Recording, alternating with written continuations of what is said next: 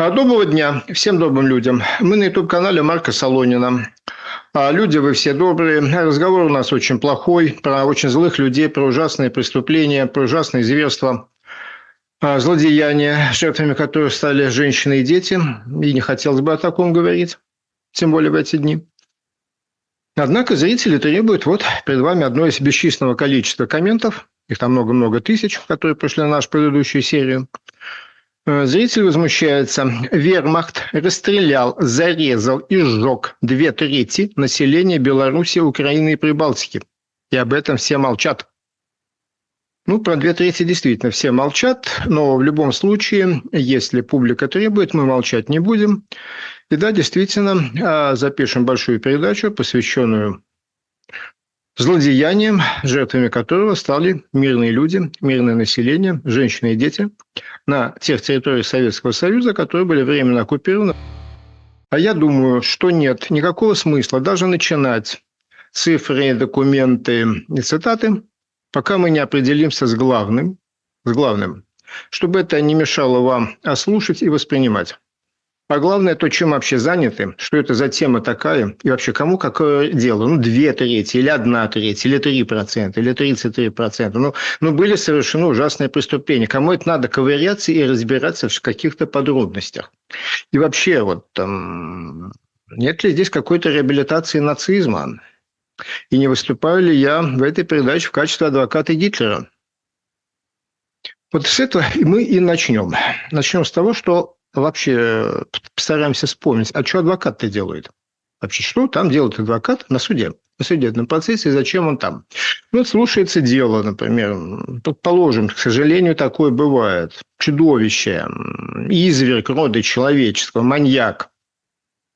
Изнасиловал, зверски убил 10 детей. И то, что он действительно убил 9 из них, подтверждается всем. Докуми... Э, свидетельские показания, камеры видеонаблюдения, экспертиза, следственный эксперимент, собственное признание самого злодея, подтвержденный, заметьте, следственным экспериментом. Ну, ну, все понятно, но все понятно, что ничего другого, кроме высшей меры наказания, этому злодею за его преступление не светит. А вот адвокат защищает этого изувера, садиста, педофила – из какой-то настойчивости лезет, лезет и лезет. Вот ваша честь, вот господин судья, вот по десятому эпизоду, вот по десятому эпизоду экспертиза какая-то кривоватая. Печать на ней как-то не так стоит. И вообще вот по этому десятому эпизоду что-то и свидетель какой-то не тот вероятно, заинтересованное лицо. Нет, Ваша честь, я не согласен. Вот десятый эпизод не надо ему вменять. Вот что это такое? Он кого защищает? Он педофила защищает? Вот он сам педофил.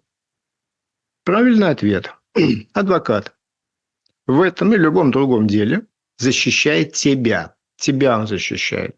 А также меня, его и всех вокруг нас. Адвокат защищает правосудие. Право каждого человека на справедливый суд право каждого человека быть наказанным за его преступление, его, и не быть наказанным за чужое. И это право судья распространяется на всех, на хороших людей, плохих людей, ужасных людей и даже отвратительных людей. Да, вот такой вот принцип, да, такие принципы а в цивилизованном мире. Эти принципы без преувеличения выстраданы, ну а та часть мира, которой принадлежим мы, люди, говорящие на русском языке, уж больше всех должны были бы знать, к чему приводит разрушение системы правосудия. Уж нам ли это не знать? Прокурор, адвокат защищает тебя. Кроме того, в частности, в частности, кроме принципиальной необходимости для жизни цивилизованного общества правосудия, в частности, еще важно и то, что если данный десятый ребенок действительно был убит, значит, кто-то его убил зверским образом. И если мы повесим это преступление на того подсудимого, который уже в суде, а он на самом деле этого не делал, то значит мы реального убийцу, реального изувера оставляем в покое, позволяем ему весело смеяться и продолжать заниматься тем же самым.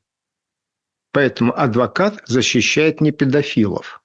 он защищает правосудие, он защищает мое и твое право не оказаться, не оказаться в наручниках по обвинению в преступлении, которое ты не, не совершал, и косвенным, опосредованным образом способствует тому, чтобы продолжались поиски и наказание реальных преступников.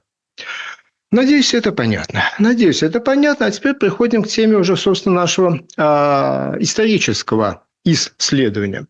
Историческое исследование, уголовное расследование, э, следствие судебное, в принципе, не случайно однокоренные слова. Не случайно. А все это довольно похоже, а только результаты у них на первый взгляд разные – судебное, досудебное, предварительное судебное следствие завершается вынесением приговора, в соответствии с которым некого конкретного человека, или два человека, или пять человек наказывают или отпускают. Историческое, научно-историческое исследование не заканчивается ничем. Ну, поговорили и поговорили, и разошлись, и зачем все это надо? Я считаю, что это надо. Я считаю, что это надо это не дело, это не только вопрос принципа, хотя там врать нехорошо. А, ну, не только. А, если совершенно практические следствия, а, люди, народ, общество, страна должны знать свою историю, должны понимать, где они, что они, и, исходя из правильного представления об истории, строите свои а, поведение в настоящем и свои прогнозы на будущем. В частности, я имею нахальство утверждать, что если бы последние 30 лет в России детей и взрослых учили по правильным, честным учебникам истории, если бы в кино про войну им показывали честные фильмы про войну, я убежден в том, что Путину и коллективному Путину было бы гораздо сложнее развязать ту войну, которая сейчас происходит гораздо сложнее. Это аккуратно выражаюсь. А, поэтому я не считаю, что знание правильной истории, правдивой истории – это есть э, предмет праздного любопытства. Нет, это очень практические вещи. Это очень практические вещи. Вот ими-то мы и займемся сегодня.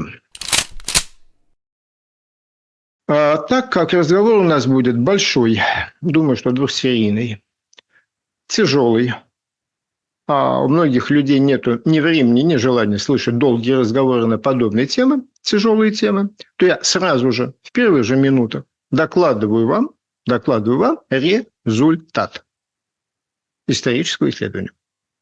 Пункт номер один. Злодеяния, безусловно, были. На время оккупированных территорий Советского Союза происходили ужасные злодеяния, ужасные, чудовищные, чудовищные по масштабу, погибли миллионы людей, убивали женщин и детей, убивали преднамеренно, многих убивали с нечеловеческой жестокостью, назвать которой звериной значит обижать зверей. Это все, безусловно, было. Пункт номер два. Имеющиеся на сей момент, как в России, так и в Украине, исторические источники, документы не позволяют нам с какой-то серьезной точностью установить масштаб этих преступлений. К сожалению, это так. Более того, то немногое, что уже понятно, свидетельствует о том, что а, не та, не другая сторона, в общем-то, и не старалась документировать а, происходящее.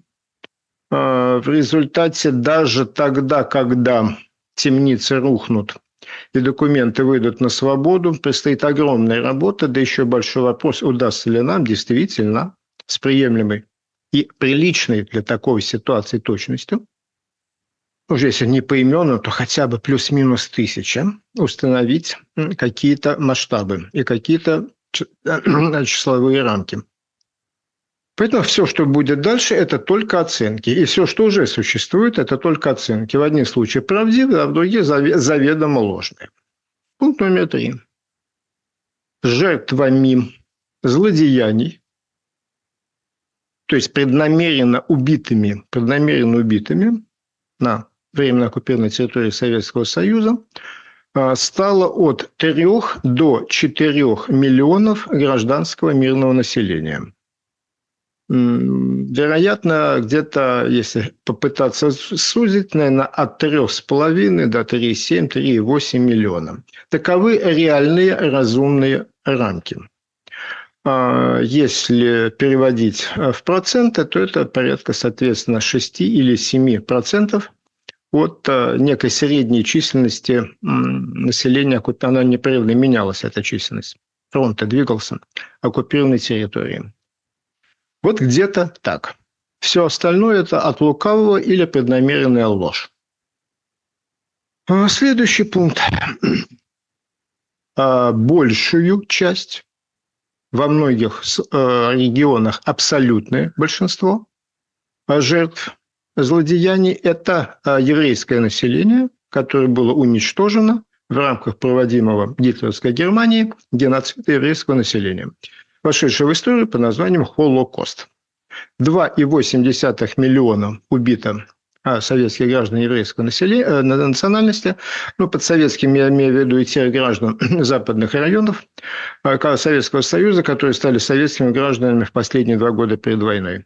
2,8 – это, соответственно, 70 или 75 процентов, то есть три четверти, может быть, несколько меньше, трех четвертей, две трети больше двух третей, то есть абсолютное большинство жертв злодеяний то есть преднамеренных убийств гражданского населения, это еврейское население, убитое в рамках проводимого геноцида.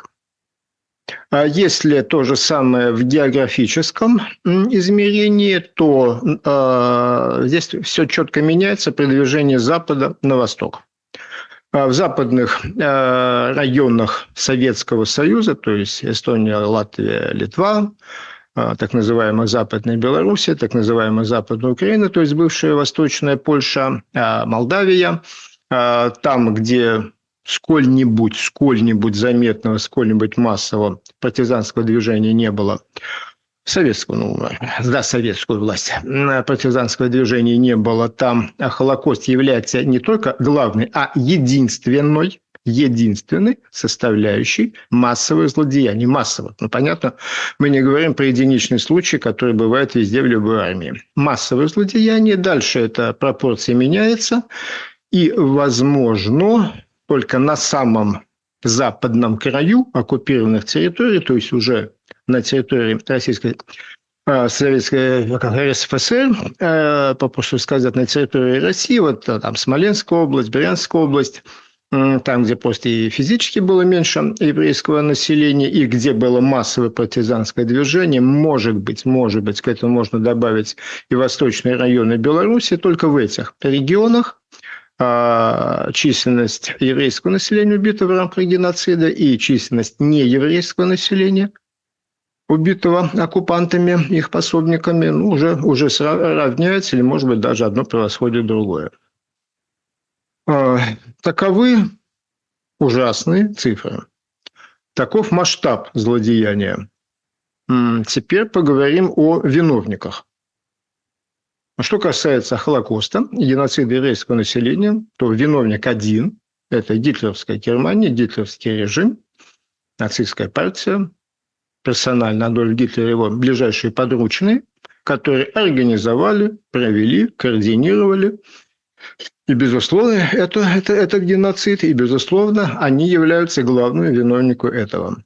Столь же верно и то, что э, преступление грандиозного масштаба э, было проведено с огромным участием местного населения, и причем соотношение между э, немцами, сотруд... есть как, как вообще немецкими карателями, СС, называется команда и прочие, и местных пособников, ну, где-то один к 10, если не один к 15, если не один к 20. Сделано это было в огромной степени руками местного населения, но, безусловно, организатор несет главную вину. Организатор – гитлеровская Германия, гитлеровский режим.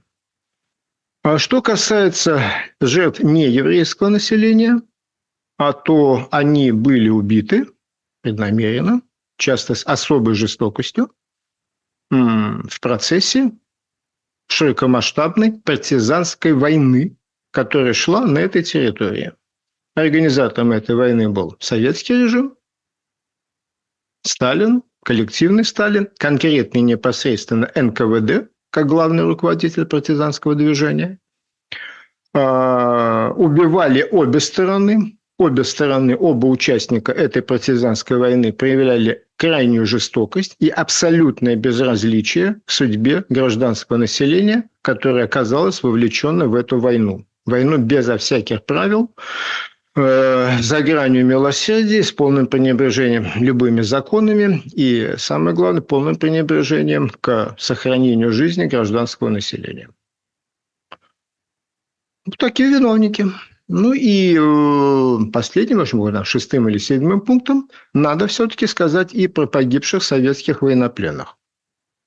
Да, действительно, э, гитлеровские изуверы сбрасывали эти массовые захоронения, скажем так, ямы, и тела погибших красноармейцев, военнопленных, и тела убитых гражданских лиц, и всех сыпали в один противотанковый ров.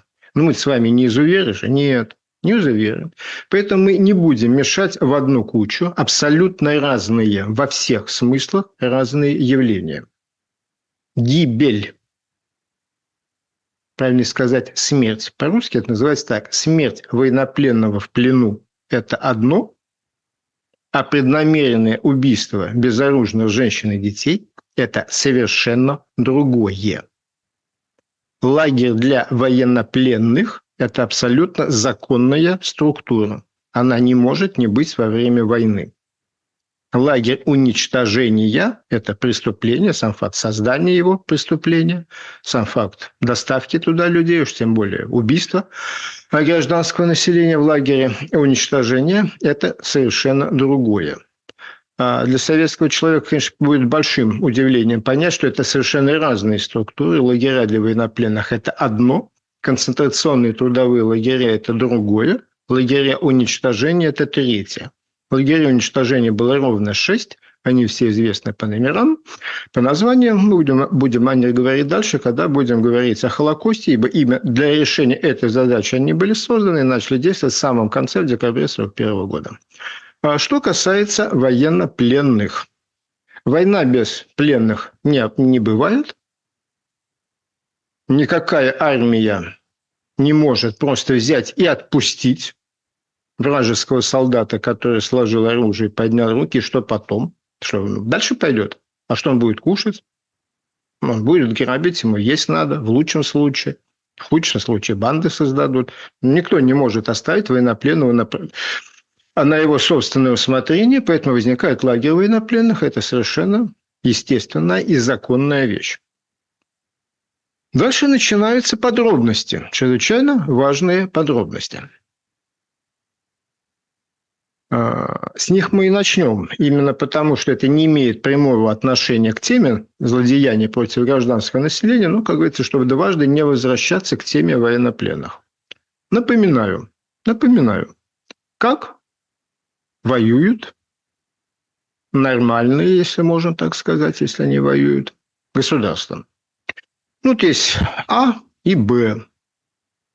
У государства А, вот он воюет государством Б. У государства А есть армия. Ну, допустим, пропорции нормальные. Нормальные пропорции будут такими.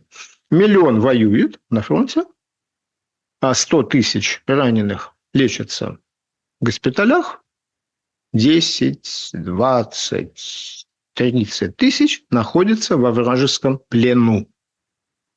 Примерно, понятно, что я привожу такие абстрактные примеры, но примерно так выглядят пропорции в нормальном государстве. А нормальное государство считает всех военнопленных своими. Это наши. Это наши и мы сделаем все необходимое, чтобы наши вернулись домой живыми. разбор полетов будет потом у нас. Вот когда они вернутся из плена живыми к нам, мы их встретим и будем разбираться. Кого-то надо наградить, а кого-то надо отправить по трибунал. Но в любом случае, если он и нарушил присягу, или еще, может быть, даже сотрудничал с противником, судить его мы будем по нашему закону в нашем суде Наказание он будет отбывать по нашим законам, на нашей территории, в наших исправительных учреждениях. А через 2-3 года при очередной амнистии президент, король, парламент его амнистирует. Но он наш, и мы его заберем к себе. А дальше уже будут разборки. И постараемся забрать его живым. Есть ли какие-то большие сложности в реализации такого плана? Больших нет. Если нормальное государство, я же не случайно назвал вам эти цифры, если у него хватает ресурсов на то, чтобы кормить миллион солдат, если у него хватает ресурсов на то, чтобы лечить 100 тысяч раненых, нужно, наверное, ресурсы на то, чтобы накормить обеспечить мылом, сменным бельем, медикаментами 10, 20, 30 тысяч своих ран... Э, пленных, извиняюсь, пленных, это государство найдет. А как оно туда попадет? Как оно туда попадет? Э, в лагерь военнопленных, который находится, естественно, на территории, контролируемой противником. И этот вопрос тоже решен. Для этого, в частности, для этого придуман Международный Красный Крест, который выполняет функцию нейтрального посредника, который не за наших, не за ваших, а только за все хорошее. Ибо при посредничестве Красного Креста эти вещи происходят или буквально в натуральном виде передается, или передаются какие-то деньги, или еще как-то решается этот вопрос. Государство заботится о наших, которые находятся во вражеском плену. А противник почему на это соглашается? Потому что добрый нет, потому что хороший нет, потому что нормальный, может быть, он даже не нормальный. Противник на это соглашается только потому, что его пленные в нашем плену. И он понимает, что на войне все жестко. Как вы с нашими, так мы с вашими. И по-другому быть не может. Вот из этого, из этого предельно простого рассуждения, как вы с нашими, так мы с вашими, и вырастают все эти Женевские конвенции, такие конвенции, сякие конвенции, третий протокол, пятый конвенции и так далее. Это все всего лишь отражение. Это записано на бумаге отражение принципиального подхода к делу. Как вы с нашими, так мы с вашими. Вы хотите, чтобы ваши вернулись домой живыми? Тогда будьте любезны при посредничестве Красного Креста обеспечьте наших минимальными условиями еду, еды, медикаментов и так далее. Вот так происходит война среди нормальных армий. Война советско-германская, которая началась 22 июня 1941 года, была войной двух абсолютно ненормальных, чудовищных тоталитарных диктатур. Поэтому там все было ненормально, но, но в данном конкретном случае, в данном конкретном случае главным источником ненормальности была Красная Армия Советский Союз, так называемая советская власть, то есть Сталин и его, э, и его подельники. Абсолютно ненормальным было отношение бойцов-командиров Красной Армии к исполнению присяги. А с первых же часов войны, потом дней и недель, сначала десятки тысяч, потом миллионы, бросали оружие, толпами расходились по лесам, толпами дезертировали, толпами сдавались в плен противнику. А в результате мы видим те цифры, которые мы видим. Только за первые полгода войны, только за первые полгода войны а, в плену противника оказалось 3,8 миллиона человек, советских военнопленных. Напомню, что вся немецкая армия вторжения, вот все все, что было в вермахте 22 июня, когда они начали эту войну, вместе со всеми резервами, заметьте, а, армейскими фронтовыми, а, было 3,3 миллиона. То есть уже к концу 1941 года пленных было больше, чем немецких солдат. В строю на солдат стало еще и меньше. Все-таки война же происходила с потерями. А ничего подобного никогда и никогда отродясь не было. И заметим, это не только эффект первого удара и внезапности и вероломности. Как видите, в 1942 году 1, 65 э, миллионов, 1 миллион 653 тысячи в плену. И даже, и даже в следующем, в 1943 году, который всегда считался годом коренного перелома, 585 тысяч, больше, чем полмиллиона а, советских военнослужащих оказалось в плену. Ничего подобного нигде никогда отродясь не бывало. Это, конечно же, выходит за все рамки представления о нормальной воюющей армии. Еще более ненормальным, ну, более, не более, таким же ненормальным было и отношение сталинского государства к своим военнопленным. Их никто не считал нашими. А, говорят, что Сталин когда-то сказал, у нас нет пленных, у нас есть предатели. А, не знаю, меня там не было при этих разговорах застольных, зато мы уже много раз говорили. И еще раз его напомним.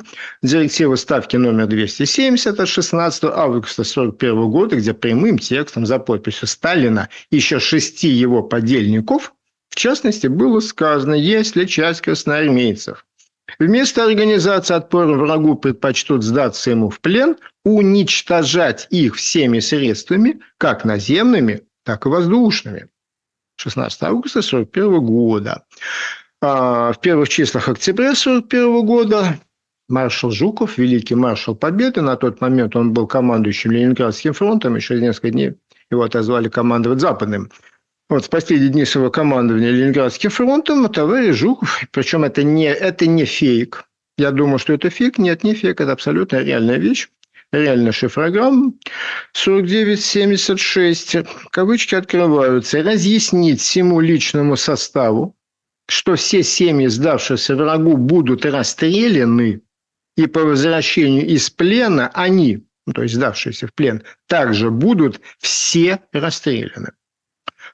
А после таких очень ясных и понятных приказов и директив я даже не вижу смысла тратить свое время, ваше время. Они у меня все в компе есть, я мог бы показать это. Переписка с Красным Крестом. Красный Крест домогался до советского правительства. Ну, ну давайте мы вам там поможем, установим что-то связи с пленными лагерями. Не, идите нафиг, вы нам не нужны. А, нет смысла даже трясти этими бумагами и разглядывать эту желтую бумагу. Но если сама установка была на то, что пленных надо уничтожать всеми средствами, как наземными и воздушными, а если до конца не уничтожим, то после того, как вернуться из плена после войны, всех до одного расстреляем, а до этого расстреляем их семьи. О чем мы говорим, какие там красные кресты и какая, э, какая гуманитарная помощь, продовольствие, медикаментов для собственных военнопленных советское государство, совершенно удивительное государство, очень необычайное. Их просто бросило, от них отказалось. Более того, директива ставки номер 270 совершенно ясно говорит о том, что товарищ Сталин и шесть его подельников ближайших, подписавших ее, их всех видели в гробу. Они были явно заинтересованы в том, чтобы а, судьба пленных красноармейцев была как можно более тяжелая. Желательно, чтобы совсем там довели до смерти, чтобы другим не было повадно сдаваться в плен. Только в этом и есть весь смысл директивы 270 с ее требованием уничтожать пленных, своих пленных всеми средствами, как наземными, так и воздушными. А, и что же, и что же в этой ситуации, скажите вы мне, должны были делать немцы? Да, да, изуверы, э, изверги рода человечества делать что? Делать что? У вас 3,8 миллиона пленных. У вас пленных больше, чем своих солдат. А на календаре очень ранняя и чудовищно холодная зима 41-42 ну, годов. Они у них свои солдаты замерзают, о чем снято уйма фотографий фронтовых, и все это показано, и с каким огромным удовольствием это всегда показывается, как бегут эти самые разбитые под Москвой немцы, там замотанные в какие-то бабские аритузы, так, и что делать? У них не хватает еды для своих, у них не хватает теплой одежды для своих, у них не хватает систем для обогрева, обогрева своих солдат, и в этой ситуации они должны что? Они должны приложить чрезвычайные усилия для того, чтобы спасти большей по численности толпу чужих пленных. Чего они только не делали. И ведь чего они только не делали. Они делали то, чего вообще никогда в природе не бывает. Они посреди войны отпускали пленных. В 1941 году был соответствующий приказ в соответствии с которым немцы просто отпустили, вот просто отпустили на все четыре стороны 319 тысяч советских военнопленных, а, в том числе 278 тысяч украинцев. Я другой такой войны не знаю, когда бы во время войны, отнюдь не после ее окончания, а в процессе войны пленных отпускали Причем в таком количестве, в таких товарных количествах, 319 тысяч. Они, конечно же, надеялись, что это временно. Ну, не может же армия, потерявшая 3,8 миллионов пленных, продолжать войну. Она же вот-вот рухнет. Они просто не понимали масштаб. Они не понимали того, что в первую неделю после начала войны товарищ Сталин мобилизовал 5 миллионов, а потом еще 5 миллионов.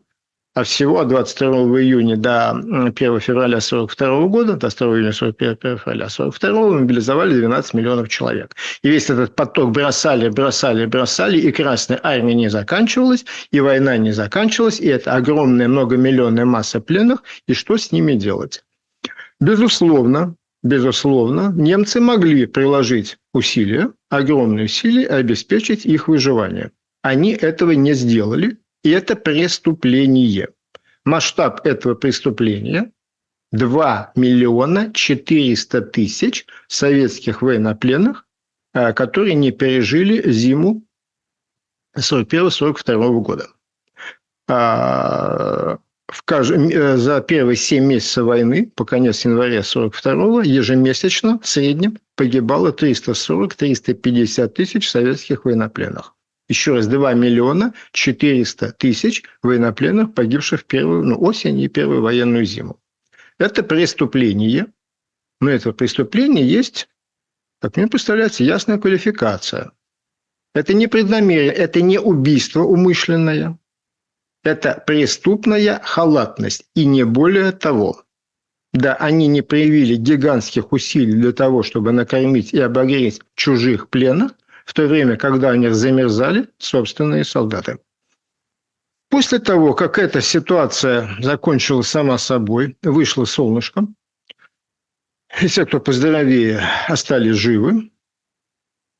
Машина, в конце концов, немецкая машина заработала, колесики, винтики, шестеренки зашли в необходимое зацепление, после чего за следующие 39 месяцев 39 месяцев войны э, в немецком плену погибло еще 1 миллион 300 тысяч советских военнопленных, то есть среднее ежемесячное сократилось ровно в 10 раз. Ровно в 10 раз. 34 тысячи в месяц.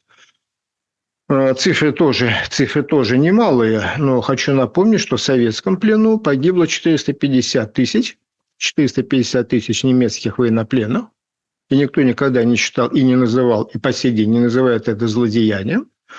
Единственное, что немцы, немцы, современные историки, тихо напоминают, что 450 тысяч – это погибли в лагерях, уже учтенные, оприходованные в лагерях на территории Советского Союза. А еще от 800 до 900 тысяч немецких военнопленных просто исчезли неизвестно куда – так что в реальности это в советском плену погибло значительно больше миллиона немецких пленных, только далеко не всем из них удалось до лагеря дожить и в этот лагерь попасть. А, такова природа войны. Такова природа войны. Люди в плен попадают в нездоровом состоянии, люди в плен попадают часто ранеными и больными – еще раз повторяю, не приложили немцы чрезвычайных усилий, однако десятикратное, десятикратное сокращение, десятикратное сокращение среднемесячной численности погибающих советских военнопленных с 340 до 34 совершенно ясно говорит о том, что после того, как были приняты меры, условия содержания стали минимально приемлемыми. В противном случае бы умерли просто все. А всех их было, как вы видите, совсем немало совсем немало. В общей сложности 6, ну, 6,2 а миллиона а советских военнопленных в этом плену были.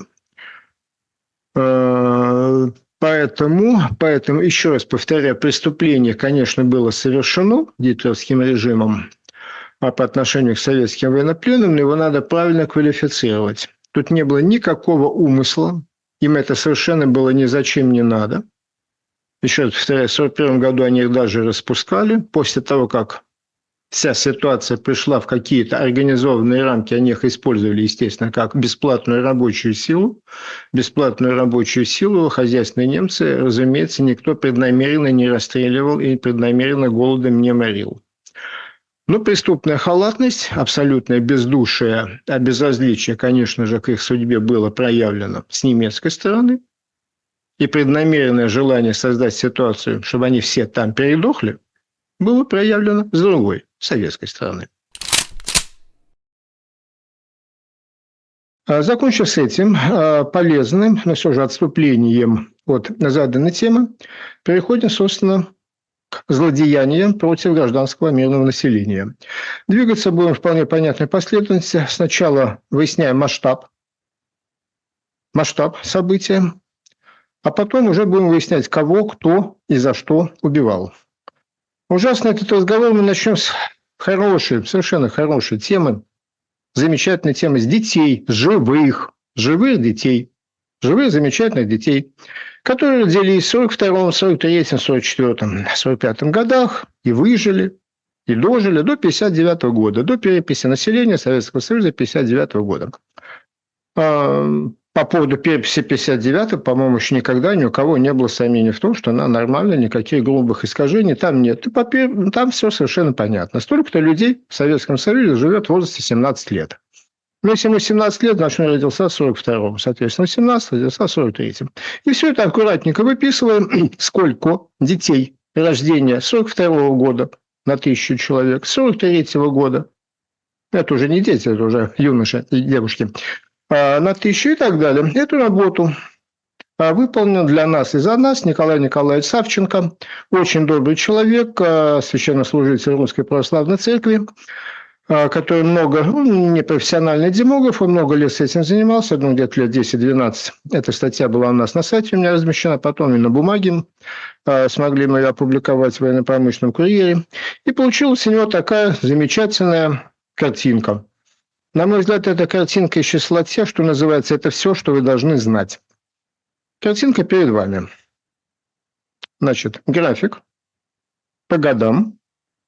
А сколько детей, рожденных в этом году, дожило, дожило до 59 года, до дня проведения переписи, в 59 году. Что мы видим? Верхний левый участок графика. В начале, в 40 году, детишки, родившиеся в 40 соответственно, зачатые в 39-м, а, по пяти республикам Советского Союза, ну, там, видите, практически таким плотным пучком идет. Если по внимательнее посмотрите, три славянские республики, ну, РСФСР, Беларусь, э, Украина, там вообще практически одинаковые цифры. В Литве немножко желтой линии, немножко поменьше, Узбекистан солнечный немножко повыше, побольше, зеленой линии, что тоже понятно. Ну, Литва более урбанизированная, городская, европейская страна, но в Узбекистане другие представления, там семьи многодетные. Начинается война, конечно же, количество родившихся и, главное, выживших детей стремительно падает – ну, вообще говоря, э, выживаемость детей или обратная величина детская смертность есть наиважнейший, и причем, что важно, комплексный показатель а, качества жизни. Ибо ну, это, это уже инстинкт, это первичный инстинкт. Любая мать отдаст кусок хлеба ребенку, но не себе. А если нет чего дать ребенку, значит, уже точно ничего в этой семье, семье куска хлеба нет. А поэтому изменение выживаемости или детской смертности очень ясно говорит о том, как меняются условия жизни людей. И что мы видим перед собой? Мы видим красную линию, которая пала ниже всего, то есть обвально падает рождаемость и выживаемость детей в РСФСР. В республике большая часть населения, которая вообще не была под оккупацией, значительно меньше, но 108 миллионов было довоенное население РСФСР, по разным оценкам порядка 25 примерно а миллионов оказалось в оккупации.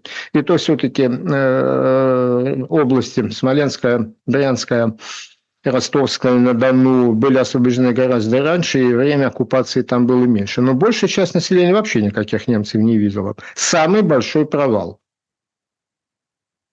Следующий по глубине демографической ямы по сокращению количества родившихся и выживших детей, это солнечный Узбекистан. Уж там-то точно ни одного немца не было.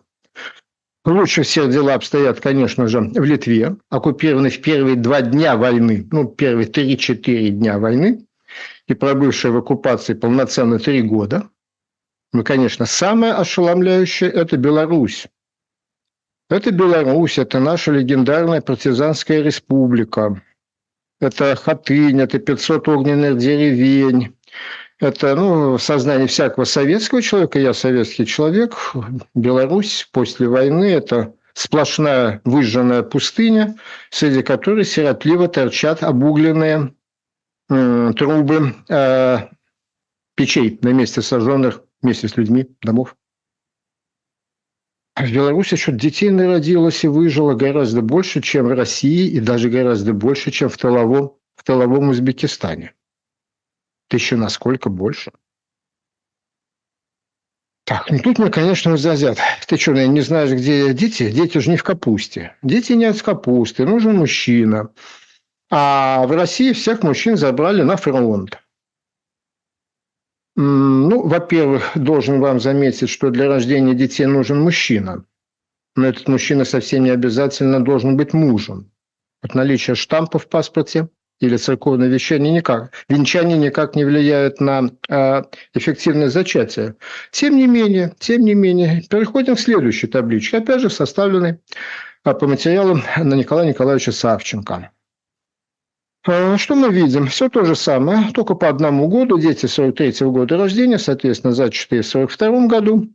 Ну, частично и в 43-м, конечно же а, то есть самый разгар оккупации. Вот когда литовская, молдавская, белорусская, украинская были полностью, полностью оккупированы. И э, сколько тут у нас? Пять э, областей э, Российской Федерации.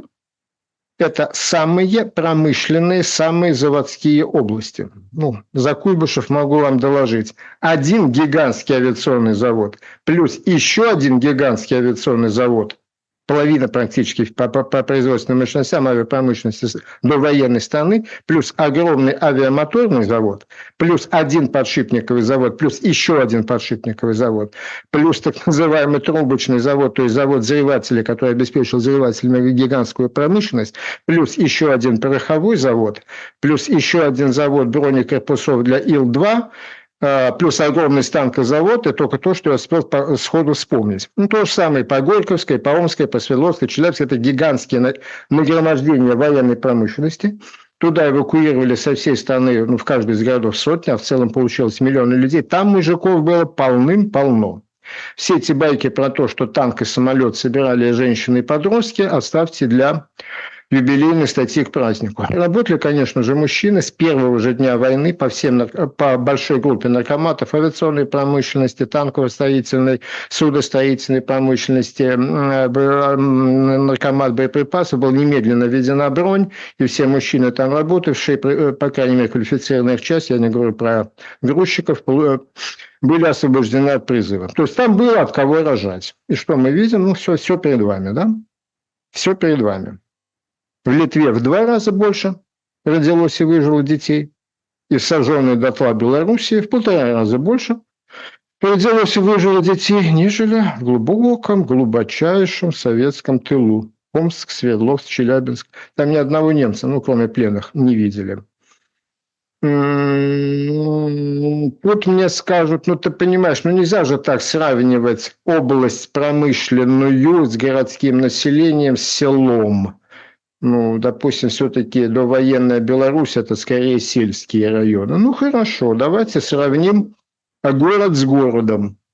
А четыре области Украины, главный промышленный, так сказать, костяк страны, Запорожская, Харьковская, Донецкая, Луганская, те же самые пять областей российские, украинские все были под оккупацией здесь перечисленные, Российская Федерация не одна, что мы видим, мы все видим.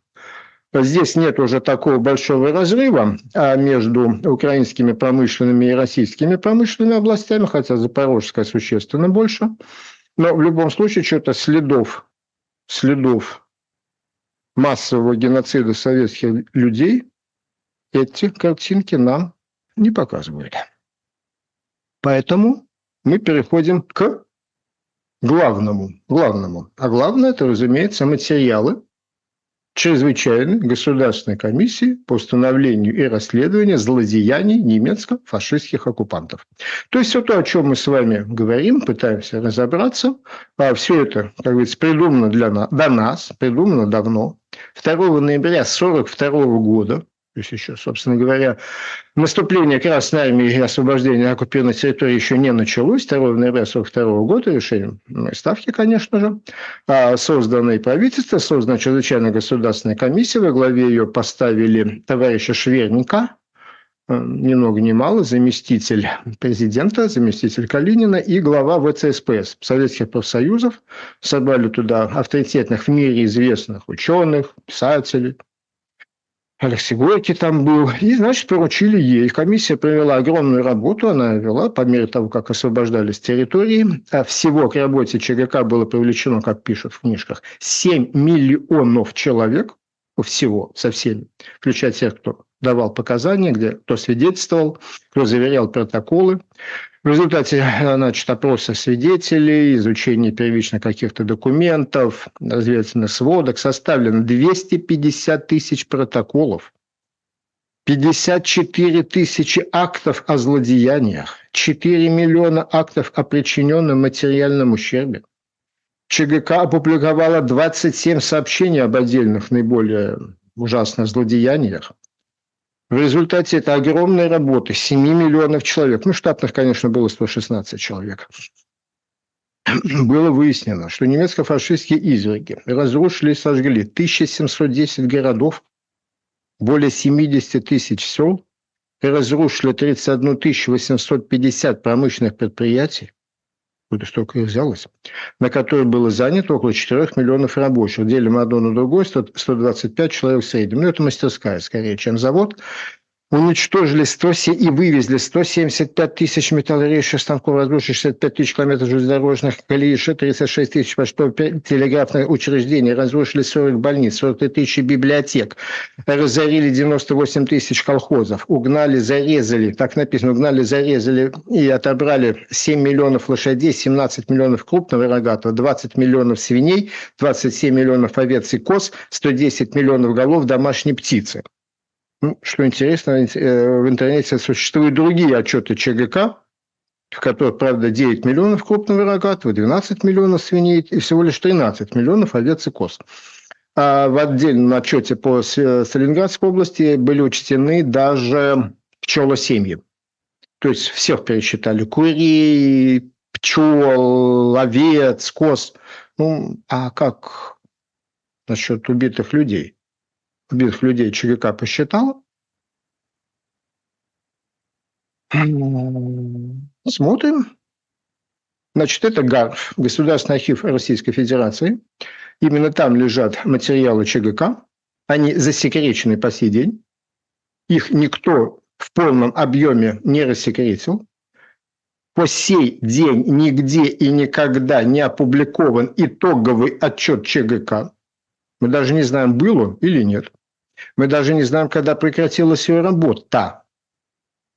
В одних источниках говорят в конце 45-го, в других говорят, она вроде бы до 50-го работала.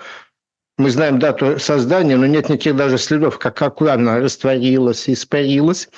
Так вот, значит, Гарф докладывает нам, отсюда, как видите, эти цифры, которые я взял по 56 тысяч актов. По данным этих документов, захватчики убили и замучили миллионы мирных граждан и военнопленных. Господа, то, что миллионы, это понятно, но 7 миллионов работников, 116 100-500 актов, и вы так и не посчитали цифру? Сколько миллионов? Почему вы посчитали коз, курей и пчела семьи, а не посчитали людей? Интересный вопрос. Вопрос интересный. Ответ на него совершенно понятен. В 1946 году товарищ Сталин сказал, что Советский Союз потерял в войне 7 миллионов человек, это не подлежало обсуждению, сомнению. А после этого ничего не оставалось, кроме как засекречивать а, документы ЧГК, потому что, потому что они написали, следовало, что только мирного населения порядка 6 миллионов, сейчас вы все это видите перед собой, И в, таким, в таком возрасте надо предположить, что потерь в Красной Армии вообще почти что не было. Но ведь не забывайте, к погибшим на оккупированной территории надо еще добавить погибших в неоккупированном Ленинграде, погибших в неоккупированном Сталинграде, погибших при бесконечных обстрелах, советской, заметьте, советской территории, это еще самое малое миллион человек, и все. Вот, и, вот они и 7 сталинских миллионов набрались, и получается, что в Красной Армии потерь нет. Разумеется, пришлось все это дело под коврик замести оно так и лежит заметенное по коврик по сей день. Поэтому я хочу обратить ваше внимание, что Солонин не спорит и не отрицает документы и результаты исследований ЧГК. Просто их нет, этих документов и результатов. Но есть всплывающая информация. То есть никто не опубликовал никогда отчетного, э, отчетного доклада ЧГК, но периодически в разных учебниках, исследованиях, всплывают отдельные документы на том же самом сайте Гарфа, выложены просто, ну, там ксерокопия, чтобы можно было посмотреть, как это выглядит в сканах, как выглядят эти исходные документы, эти протоколы, эти ужасные рассказы о злодеяниях. Э, вот э, выковыривая все это, значит, отовсюду, а наконец-то появилась, конечно, уже при Горбачеве, при Горбачеве в 61 году, была, извиняюсь, в 91 конечно же, году, конце Горбачевской эры, появились большие по этому поводу публикации, появились те самые цифры 27 миллионов и государственная комиссия, которая ее получила, о чем мы скажем позже, и, наконец-то, появились якобы это материалы ЧГК. Вот они перед вами на экране. Значит, убитые замученные немецко-фашистскими захватчиками советские граждане по а, республикам. А, почему я выделил цветом данные по латвийской, литовской и по Белоруссии?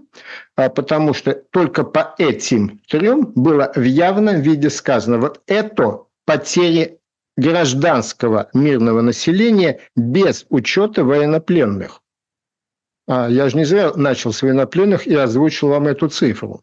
Но только на территории оккупированной Советского Союза по, из этих 3,7 десятых миллиона, предположительно, так и осталось лежать в, ямах и рвах 2,3, 2,4, 2,5 миллионов э, советских военнопленных.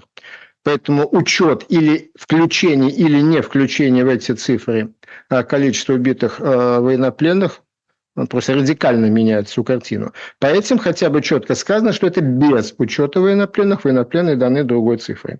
Ну, получается, да, действительно, что-то несколько меньше меньше 6 миллионов. И сразу же бросается в глаза феноменальные пропорции между двумя прибалтийскими, на тот момент республиками СССР, и Россией. То есть Прибалтики, где никакого партизанского движения не было и быть не могло, где немцев встречали цветами, где никаких других ну, масштабных злодеяний, кроме геноцида еврейского населения – это 200 тысяч в Литве, 80, 85, 90 тысяч в Латвии, откуда они это набрали, а, в РС... и, а суммарно вообще получается больше, чем в СФСР. Потом появляются некие уточненные данные ЧГК. Тогда же, на рубеже конца 80-х, 90-х появляются уточненные данные, и бред и абсурд становится еще сильнее. Посмотрите, я имею в виду на цифры по Латвии и Литве. Тут уже просто больше, чем в России. Это же не конец. Ну, конечно, это не конец. А, я в 2008 году, прямо сейчас даже помню, в мае месяце 2008 года вышла в свет моя книжка «Мозгоимение». И там была 13 глава а, «Пожар на складе», где я как раз обсуждал вот эти вопросы. Э, гибель советских граждан на оккупированной территории. И там обратил внимание на совершенно феноменальное, феноменальное несоответствие заявленных от цифр погибших в Прибалтике и заявленных цифр погибших в РСФСР. Не знаю, слышали меня, не услышали. Но в 2010 году выходит новый Кривошеев, новый статистический сборник потерь Советского Союза в войнах. Бамс! И цифра по РСФСР скачком вырастает на 1 миллион 100. Как, чего, откуда, без малейших комментариев. Я специально все свел в одну картину, то есть, чтобы вы видели, в общем и целом ничего не изменилось, а вот цифра по РСФСС скачком подпрыгнула, а если сравнивать изначально, то увеличилась три раза. Вот так вот замечательно работают эти ребята. И что же нам, вообще говоря, со всем этим делом делать? И как нам к этим цифрам относиться? Тогда же, тогда же, в том самом 2010 появилась еще вот эта, еще вот эта табличка, РСФСР 1800, миллион восемьсот. Но я не об этом. Обратите внимание на цифры, заявленные цифры погибших детей. По Украине и Беларуси они практически одинаковые, 78 и 75. А при этом всего общее число убитого мирного населения, преднамеренно истребленного, в Украине в два раза больше заявлено, чем в Беларуси. Это как так может быть? Но и там, и там живут славяне. Но никакой принципиальной разницы в семейных укладах, э, в традициях украинцев и белорусов не, не просматривается. То есть сколько там рожают, столько и там рожают. Какие здесь семейные традиции, такие и здесь. То есть на одну семью, что в Украине, что в Беларуси, приходилось вполне сопоставимое количество детей. Так если немецкие изверги проводили карательную э, э, операцию, истребляли деревню, почему такой разброс двухкратный? Почему на одно и то же количество погибших детей в два раза больше в Украине погибших вообще в целом. Если мы говорим про Холокост, который, еще повторяю, был главной составляющей всей этой трагедии, то, опять же, у евреев, которые жили в Украине, евреев, которые жили в Беларуси, никакой разницы в семейных традициях не было. Религиозные семьи рожали много, светские семьи рожали как все. Что такое, как это, непонятно. Непонятно. А по поводу этой непонятки, известнейший демограф, историк Профессор Земсков сказал просто и ясно. Публикация в журнале «Военно-исторический архив» номер 9, 153. Вот там даже, собственно, обложка этого журнала, если кто не верит. Земсков просто взял и бабахнул. Для нас совершенно ясно, что данные ЧГК о гибели гражданского населения на оккупированной территории преувеличены не менее чем в два раза. Ну, если вы подумали, что я специально нашел такого либераста, который вот въедливо критикует советскую власть, то вы, ребята, категорически ошибаетесь. Земсков – это замечательный специалист, замечательный специалист, к сожалению, уже покойный.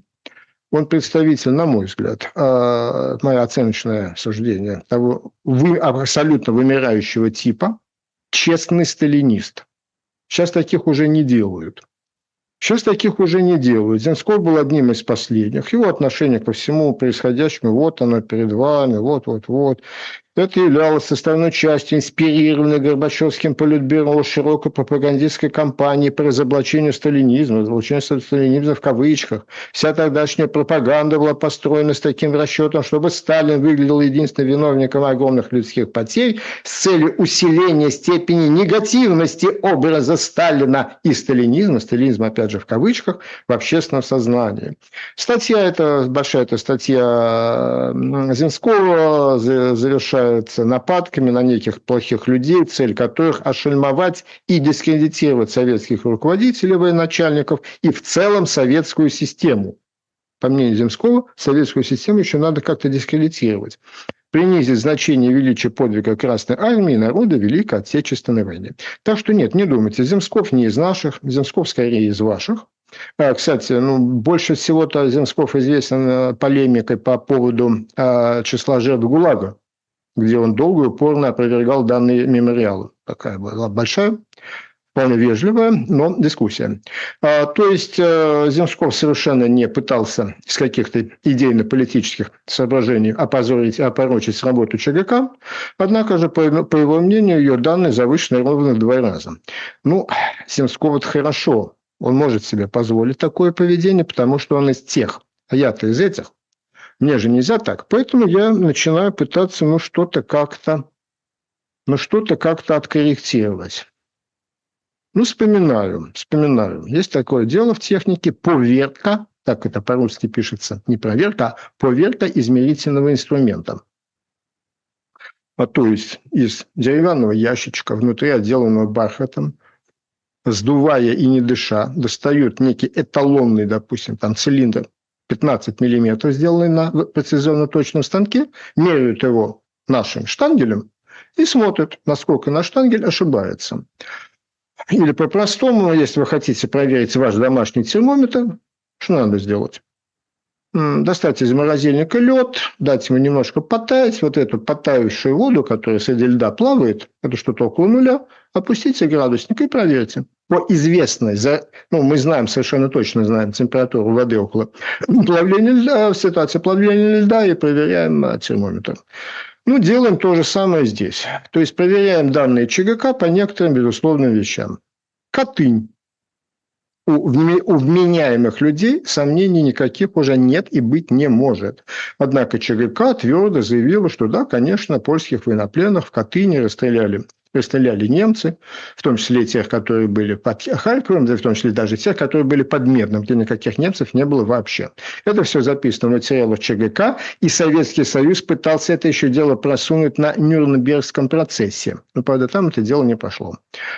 Очень печальная история расстрела заключенных в Виннице. В тюрьме, ну, лето 41 года, когда Красная Армия убегала, НКВДшники перестреляли заключенных в тюрьме известнейшая совершенно вещь, и это было повешено на немцев решением ЧГК. Далее, Освенцим.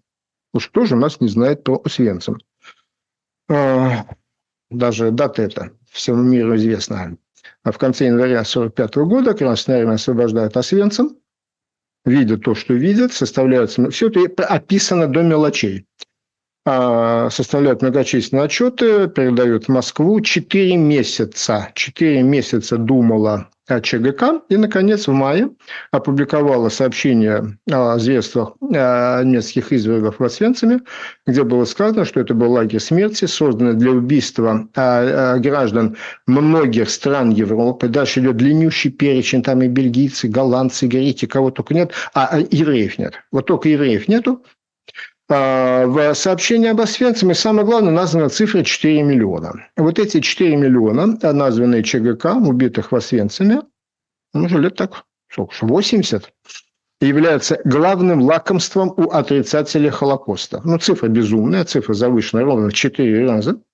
И, соответственно, отрицатели Холокоста очень любят, ну, видите, на весь этот Холокост, ну, даже бред собачий, ну, смотрите, что они пишут. Вот так вот замечательно подгадил ЧГК, завысив 4 раза. Ну, что у нас есть еще? А не случайно э, следующий пример был связан с историей Холокоста, потому что именно эта история тщательно исследована, ну, скажем грубо, на это были выделены большие ресурсы. А, Тростенец, Малый Тростенец, деревня Малый Тростенец, около Минска, страшное место, да, действительно, лагерь уничтожения – есть исследования, э, в частности, ну, он немец по происхождению, Кристиан Герлах.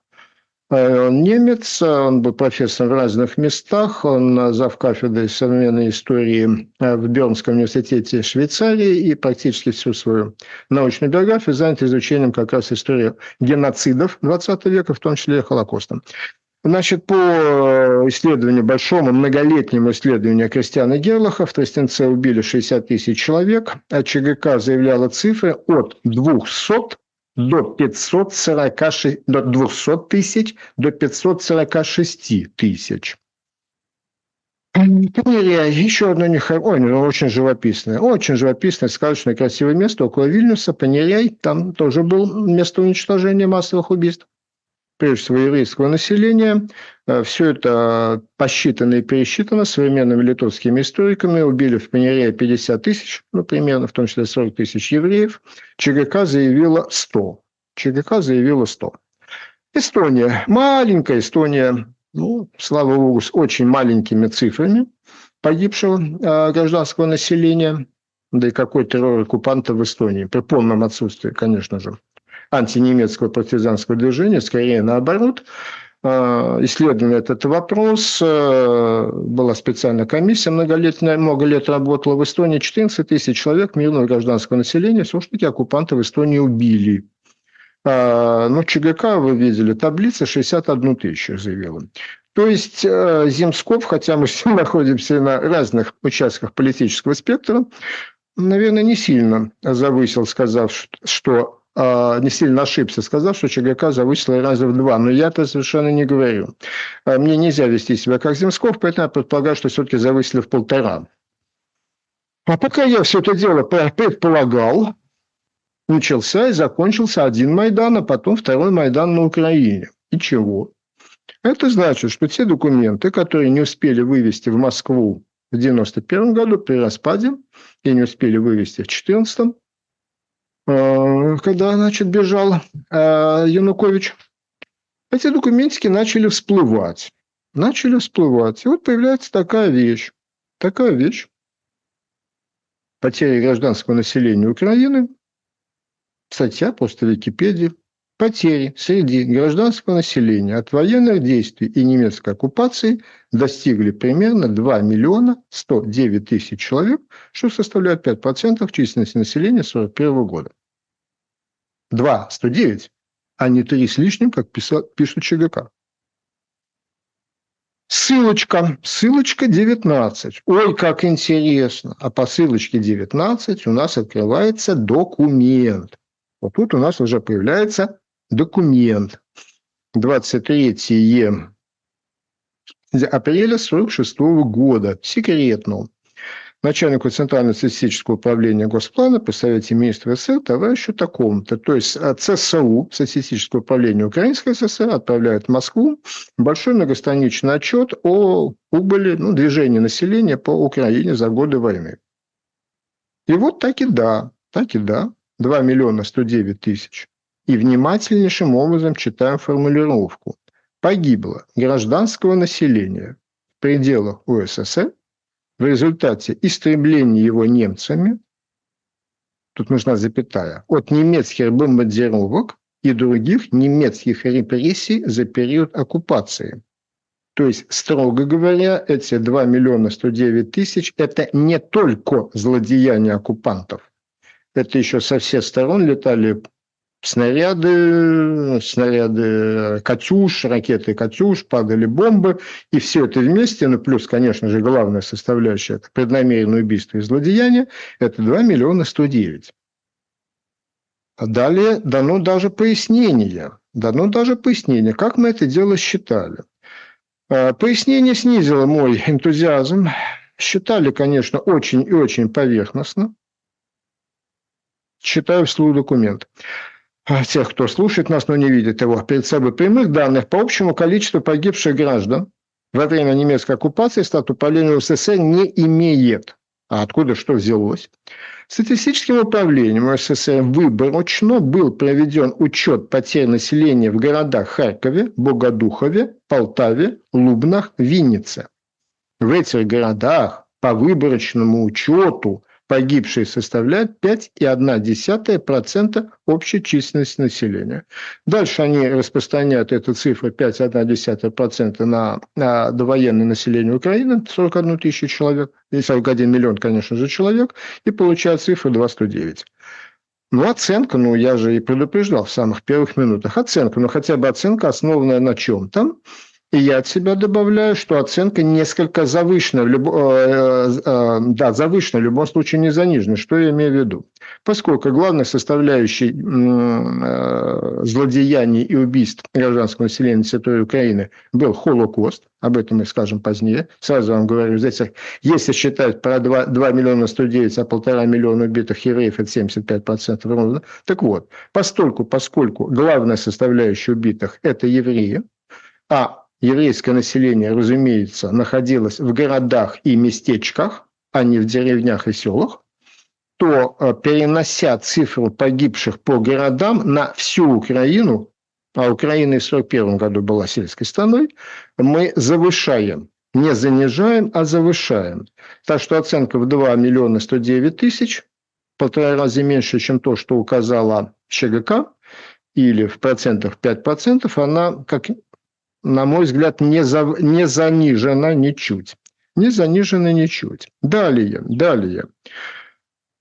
А, что еще, за что еще можно зацепиться? На сайте Гарфа, на сайте Гарфа выложен а, большой блок документов по документов ЧГК а, по Ростову-на-Дону. Ростов-на-Дону был достаточно недолго в оккупации, но и там, разумеется, немцы успели. Успели. А, отчет ЧГК указывает весьма скромную цифру 20 тысяч. Сейчас считается от 27 до 30 тысяч. Все цифры мной названы. Это город Ростов-на-Дону. 20 тысяч по отчету ЧГК, составлен на основе отчета НКГБ, 27 по современным оценкам, а в городе было 503 тысячи по переписи 1939 года. Это, э, что получается, это 4%, а если брать современные оценки 27-30, то 6% погибшего населения. Похоже. Смоленская область. В данном случае это уже область. На оккупированной территории осталось миллион восемьсот пятьдесят тысяч человек, но тогда Смоленская область была больше, с большим куском нынешней Калужской области. А документы ЧГК говорят о гибели 125 тысяч человек гражданского населения, это 6,7%. Как статью какую-то я нашел современную со ссылками буквально на исходные архивы областные смоленские. А там э, приводится какая-то удивительно точная цифра – 87 626 а жителей Смоленской области убиты, э, соответственно, карателями, это получается меньше, 5,4%. А, то есть, в общем, все довольно похоже. И вот этот вот украинский отчет, он, похоже, достаточно, если не точен, то правдоподобен. Однако мне как-то захотелось все-таки посмотреть, а нет ли у нас чего-то по всей стране. И посмотрел я внимательно, еще раз возвращаемся сюда, на вот эту таблицу. И в ней есть замечательные формулировки, замечательно косноязычные формулировки. Погибло в результате истребления его, истребления его немцами от немецких бомбардировок. Выбыло из состава гражданского населения, а также уехал. Ну, не пишут так. Вот ненормальный язык. И вот это я засунул в поисковую строку Гугла чтобы Google нам нашел вот эти странные формулировки. И Google их нашел в одном единственном месте. Место я вам скажу только, сядьте хорошо и ухватитесь руками за стол. Google привел меня на сайт «Коммунистическое движение имени антипартийной группы 57 года». Они не шутят, нет, это не Степ. Они абсолютно серьезны. Они дьявольски серьезны.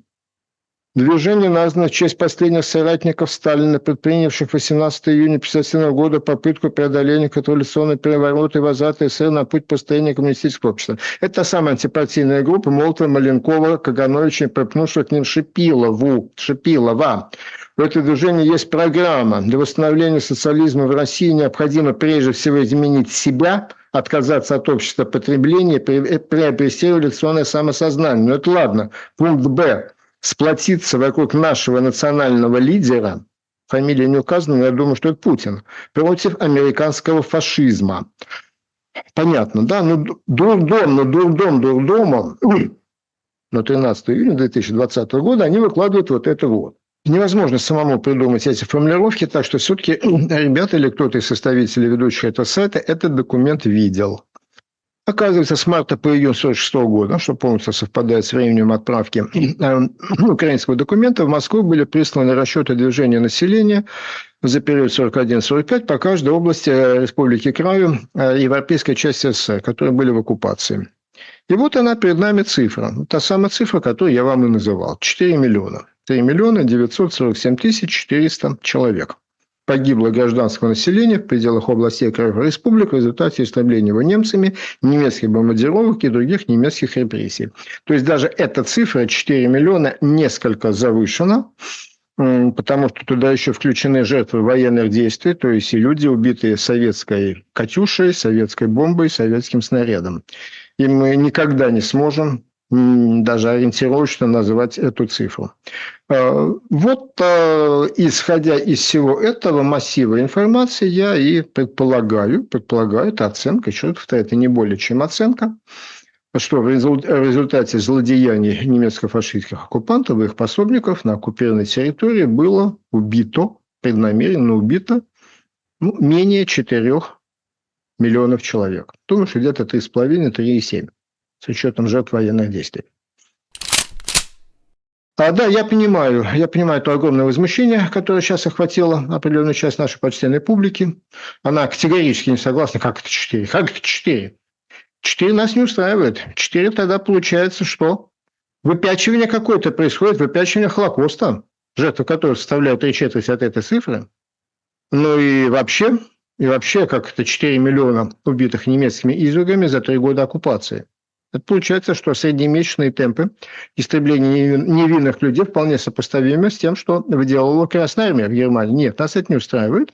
А кроме того, мы доподлинно знаем, книжки читаем, телевизор смотрим. 18. 18 миллионов было убито немецкими извергами, никакие не 4. А вот о том, откуда взялась цифра 18, и гораздо более важной теме, кто, кого, где и за что убивал, об этом мы будем говорить в следующей, второй части нашего очень грустного сериала. На сегодня спасибо за внимание.